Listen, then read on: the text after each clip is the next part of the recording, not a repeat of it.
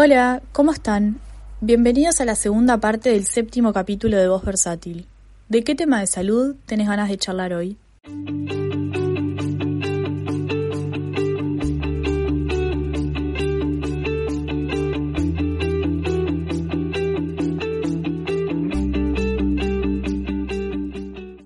En esta segunda parte del capítulo vamos a seguir con la entrevista al psicólogo Juan Pablo Solveira.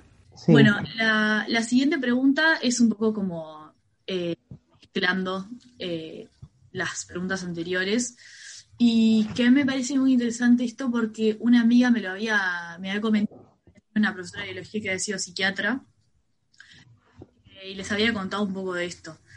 Eh, ¿Cómo son las características de, una persona con anorexia nerviosa y una persona con bulimia nerviosa? ¿cómo, ¿Cómo se diferencian? Perfecto. Bueno, aparte de la diferencia sintomática, eh, o sea, por ejemplo, la anorexia suele focalizarse en la dieta restrictiva y la bulimia un poco más, bueno, en los episodios de atracón y purga, la anorexia también puede tener episodios de purga, ¿sí? Hay anorexia del tipo con purgas, ¿sí? y es muy similar en el sentido conductualmente.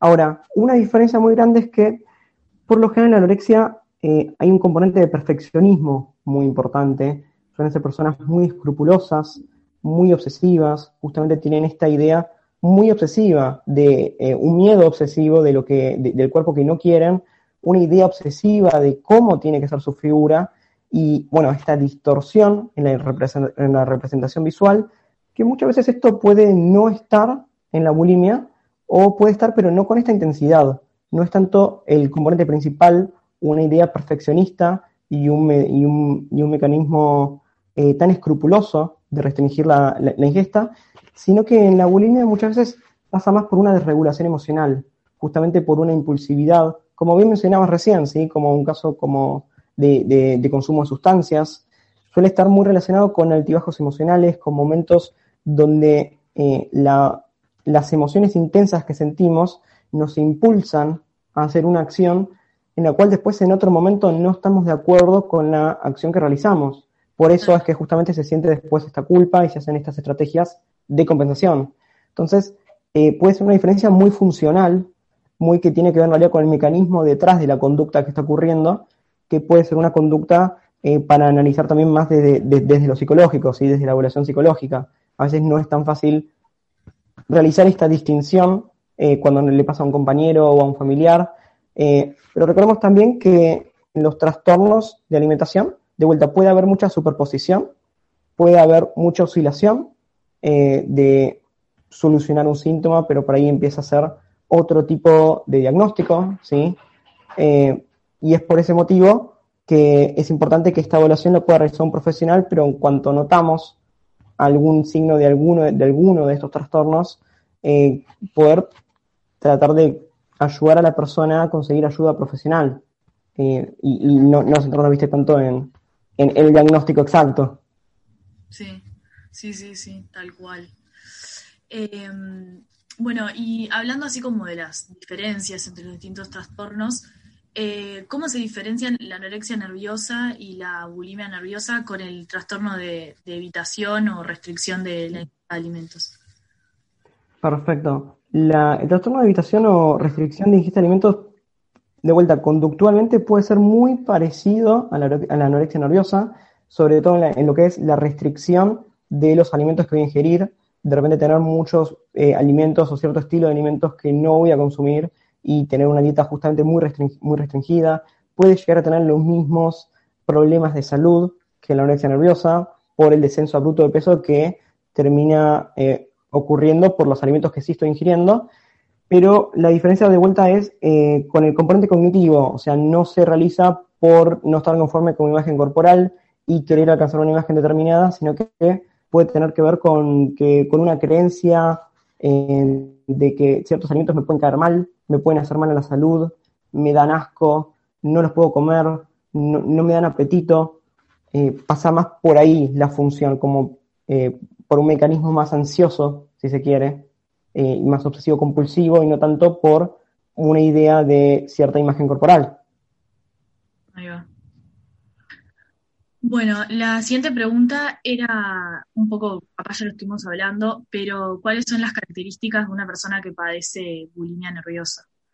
Eh, un poco mm. igual ya, ya lo estuvimos comentando, pero capaz si tienes que profundizar un poquito más.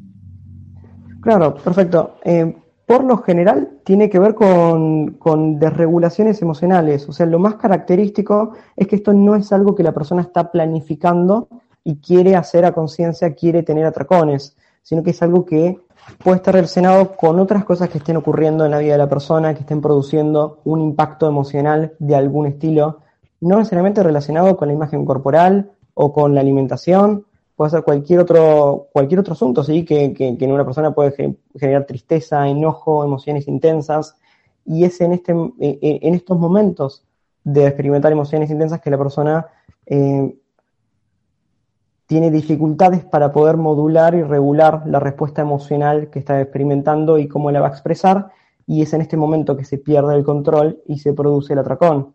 Después eso genera una seguidilla de síntomas secundarios, y es por eso muchas veces que eh, a veces se puede trabajar una parte de la bulimia, eh, por eso existe, por ejemplo, el trastorno por atracón. De repente podemos conseguir que, que, la, persona entienda cómo funciona el mecanismo, que pueda modular la culpa y la vergüenza que genera el atracón, por lo tanto no realizar más purgas, pero el componente inicial de impulsividad ante situaciones sigue generando atracones y por eso es que tenemos esta variedad de, diagnósticos, ¿sí? Eh, siendo un poco más específicos, depende de cómo va evolucionando también el tratamiento. Pero eso es como una característica esencial, la, la desregulación emocional que muchas veces no está presente en la anorexia, por ejemplo. Claro. Y una pregunta que, me había surgido y que ahora escuchándote me, surgió de vuelta, los trastornos de la conducta alimentaria son trastornos que una vez que se detectan es algo que se hace un tratamiento y se soluciona y ya está, o es algo que la persona lleva toda la vida y tiene como que lidiar con eso, o es distinto en cada trastorno. Bueno, en los trastornos de la conducta alimentaria hablamos, eh, en realidad en los trastornos en general, ¿sí? Tenemos remisión total, remisión parcial, eh, muchas veces en los trastornos de conducta alimentaria la remisión puede ser parcial en un primer momento y por lo general la persona siempre va a tener que estar atenta a conocer ciertos eh, aspectos que pueden volver a gatillar un episodio y una recaída.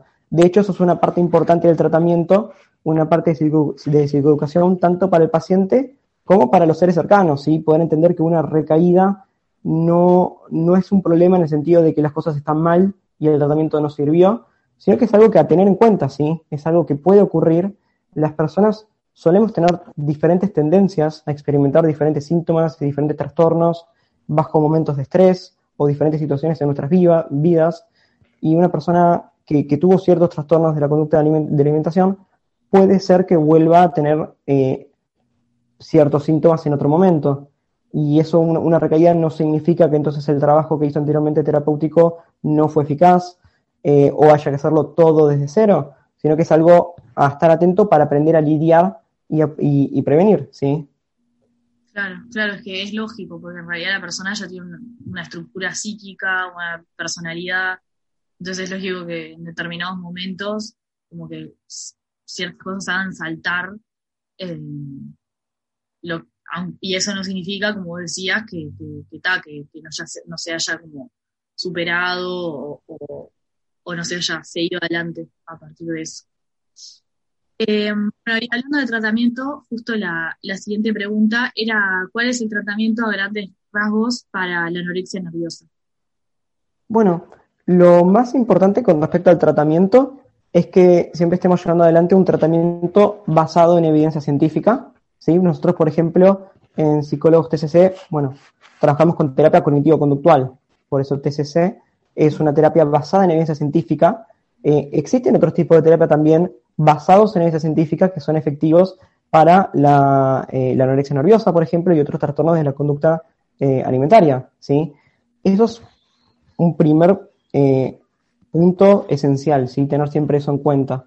El tratamiento en sí mismo consiste eh, la mayoría de las veces en un trabajo interdisciplinario con terapeuta, médico, nutricionista, endocrinólogo, psiquiatra, porque es, una, es un trastorno multifactorial, ¿sí? Afecta muchísimos componentes y, es necesario tener un seguimiento justamente interdisciplinario. Eh, muchas veces eh, un tratamiento farmacológico serotoninérgico puede ser beneficioso porque muchas veces la anorexia es comorbida con un trastorno depresivo mayor. Eh, los cambios alimenticios justamente generan muchas dificultades en la producción de, serotonina. hay cambios en la hipófisis a través de, de, la pérdida de electrolitos, ¿sí? Entonces, es importante perdón que te interrumpa, por si algún oyente no sabe, comórbido es que puede tener un trastorno de anorexia y un trastorno de depresivo exactamente. Eh, exactamente, sí. Em, de, hecho, eso es uno de los, de los, motivos por el que el riesgo es muy alto, ¿sí? Eh, puede eh, llegar incluso a muerte por inanición, por paro cardíaco o también por suicidio por lo que, por lo que, estamos comentando, ¿sí? Porque puede ser comorbido con trastorno de presión mayor. Por eso es importante un seguimiento multifactorial, ¿sí? Y el tratamiento consiste en un primer momento en poder restablecer el peso, en poder pactar algunas condiciones de alimentación que, el paciente de a poco pueda estar de acuerdo para ir de manera paulatina restableciendo el peso y desde esa instancia ya empezar a hacer algunos experimentos conductuales a través de la propia ingesta suelen tener, tener creencias, por ejemplo, muy rígidas, que si comen media factura van a aumentar 4 kilos, ¿sí? Entonces, eh, eh, por eso también es difícil negociar, pero vamos negociando una, una cantidad que sea un, poco mayor, que empiece a ayudar a restablecer el peso, y también vaya poniendo a prueba que no es tanto el aumento del peso como, como el paciente cree, ¿sí? Se trabaja muchísimo con la familia, eh, recordemos que suele ocurrir en, en, personas en la preadolescencia, ¿sí? entrando en la pubertad. Entonces es muy importante también el trabajo en familia para no hacer el momento de alimentación más traumático de lo que ya puede hacer para la propia persona. ¿sí? No queremos que, que eso, que a veces, muchas veces los familiares por querer ayudar y por y, no tener las herramientas con cómo ayudar, queremos obligar a la persona a comer. ¿sí? Y es súper entendible, ¿sí? porque uno desde su lugar quiere ayudar, el problema con eso es que puede no ser efectivo como método de tratamiento. Por eso es muy importante poder trabajar con la familia, poder trabajar nuevas herramientas, nuevas habilidades de comunicación, que la familia también pueda contener un espacio terapéutico para poder lidiar con sus propias emociones, para poder brindarle la ayuda que la persona con anorexia necesita, ¿sí? También vamos buscando que la persona pueda reintegrarse socialmente, a poder disfrutar de actividades, a poder tener experiencias eh, y sobre todo diálogos, actividades no relacionadas con la comida, ¿sí? No que sea un tema tabú, sí que se pueda hablar de esto, eh, pero también que haya otras cosas, otros, otras áreas de interés, ¿sí? Y finalmente eh, encaramos el componente cognitivo, ¿sí? Las creencias, los pensamientos, suele ser bastante rígido, por eso no empezamos por ahí muchas veces, ¿sí? Eso es como muy a grandes rasgos, un poco la, idea del tratamiento. Y de vuelta, lo importante es que el tratamiento eh, sea basado en evidencia. Claro. Por lo que comentabas, eh, no, te quise interrumpir, también, entonces también como las redes de contención de la persona, la familia, que se reintegra a las entidades sociales. Este, claro, eso está bueno también saberlo por si alguien, yo que sé, tiene un amigo, conoce a alguien que este, y, bueno, y vengo diciendo esto de, de, si uno tiene un amigo, pero también es importante como hacer introspección uno y, analizarse y, cuestionarse esas cosas, ¿no? Sin traumarse y sin... Todos tenemos rasgos de trastornos, pero este, pero ta, nunca está de más como estar atento a, esas cosas tanto en uno como, como en los demás. Así que eso sirve, un montón todo, todo lo que contabas. Este, es re interesante. Totalmente. Eh, ay, perdón. No, no, no, sí, sí. Eh, eh, no, y, justo en, esa línea, la, siguiente pregunta era qué recomendaciones le, darías a una persona que tiene alguien cercano con, anorexia nerviosa o, nerviosa, y, y, bueno, eso, ¿cómo se puede ayudar? Ok. En primer lugar, la primera recomendación sería escuchar y escuchar mucho, ¿sí? Em, muchas veces ocurre que cuando una persona con anorexia nerviosa busca hablar con alguien, busca comentar algo de lo que está pasando, eh, a veces es invalidada, ¿sí? Esto es que la otra persona responda, ay, pero come y listo, no es tan grave, o, o desde el querer ayudar mismo, ah, bueno, uy, qué, qué feo lo que está pasando, bueno, vamos a comer, ¿sí? Como si la solución fuera eh, ya, ¿viste? Una solución para aplicar ya. O el otro extremo, eh, la persona comenta, me siento gorda, siento que tengo un rollito. No, pero si estás re flaca. Y eso también, en vez de generar un cambio en, en, los pensamientos de la persona con anorexia nerviosa, lo que genera es sentirse que no está siendo escuchada o que la otra persona no, no, no me está entendiendo, no me está dando la seriedad.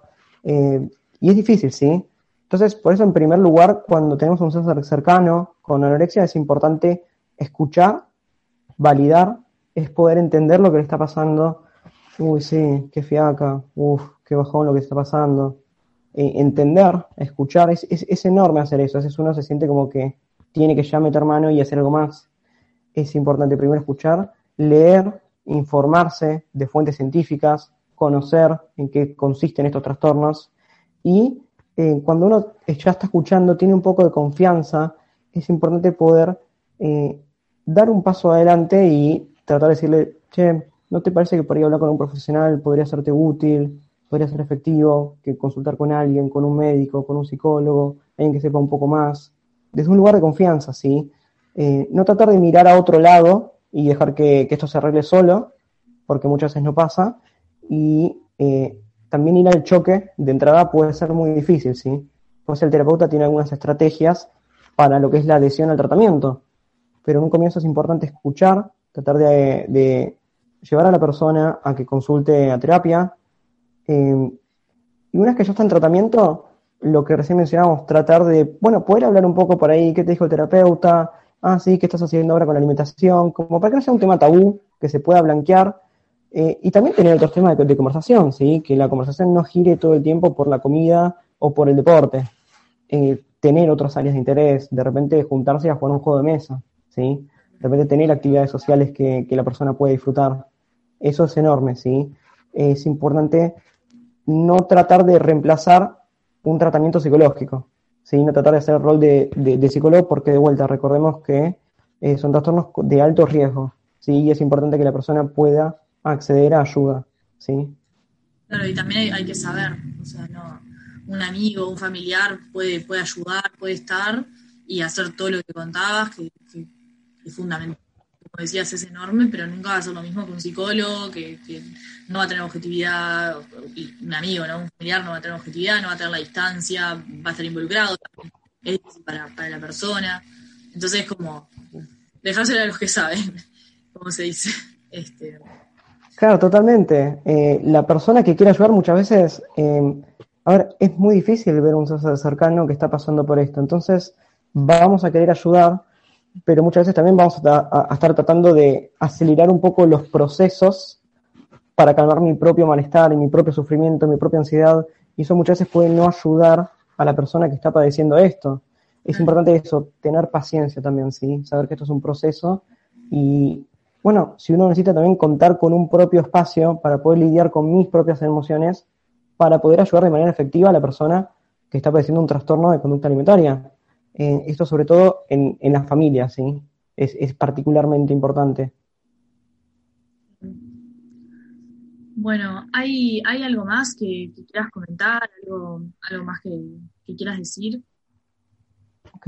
Eh, no, bueno, me parece muy importante esto, ¿sí? O sea, que empiece a haber cada vez más espacios de difusión para poder hablar sobre esta problemática, eh, porque muchas veces lo que ocurre es que las personas con estos trastornos eh, pueden juntarse con otras personas que comparten el mismo trastorno, ¿sí? Y desde por ahí, desde los medios o desde las redes sociales, se divulga un estereotipo de imagen que empieza a ser como una. empieza a alimentar muchísimo esta rigidez y estas ideas obsesivas con el cuerpo. Entonces, está bueno que dentro de la cultura popular, dentro del conocimiento eh, que esté al alcance de todos, se empiece a hablar un poco de, de estos, que se empiece a visibilizar. Y bueno, eh, después también nos pueden realizar consultas a nosotros en Psicólogos TCC, en Instagram, nos pueden consultar, eh, tanto por ustedes o por un amigo, ¿sí? alguien que esté atravesando alguna situación. Eh, eso es importante, poder buscar ayuda. Sí, síganlos, que aparte los posts que hacen están, están muy buenos, tienen, muy buen contenido. Y, bueno, además si a alguno le interesa la psicología, también está bueno por ese lado, para, informarse y para, y para conocer. Este, sí, lo que decías de que, de que en los medios y eso, eh, yo que estudio comunicación, en, publicidad hablamos pila de que está habiendo un cambio como en empezar como a aceptar los distintos tipos de cuerpos, eh, modelos de, distintas, ¿no? La, típica hegemónica eh, delgada, lo que estamos acostumbrados, sino como que se están, se está empezando, me parece, como a incluir eh, distintos tipos de belleza, y, bueno, eso creo que, es un avance. Obviamente, no único, también se necesita un cambio a nivel social, a nivel de, la mentalidad de todos, pero, pero bueno, es, es algo. Este, Totalmente. Totalmente.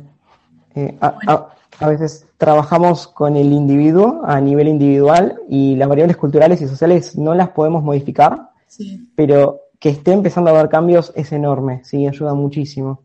Y está bueno ser parte de, ese cambio. Sí, sí, la verdad que, está buenísimo que, esté habiendo ese cambio. Me parece que está habiendo un cambio eh, a, nivel de muchas cosas. Por ejemplo, hay, hay una publicidad, no sé si no es argentina, de, de, una, de una maquinita depilatoria, creo que es, o, de, algo para depilar, y que dice como, ta, si querés depilarte está bien, y si no, no. Y, como, bueno, si querés, estamos acá, como, como a nivel de eso también, como que me parece que, es, que ahí está habiendo un cambio a nivel de publicidad y como de, incluir más, de como de, dar más libertades, que no sea tanto un modelo de belleza a seguir, sino encararlo desde otro lado. Empezar, también la publicidad capaz está como empezando a, reflexionar. Así que. Totalmente. Que, que esté habiendo ese cambio y que, se esté empezando a dejar un poco de lado esos como modelos, estereotipos inalcanzables, irreales.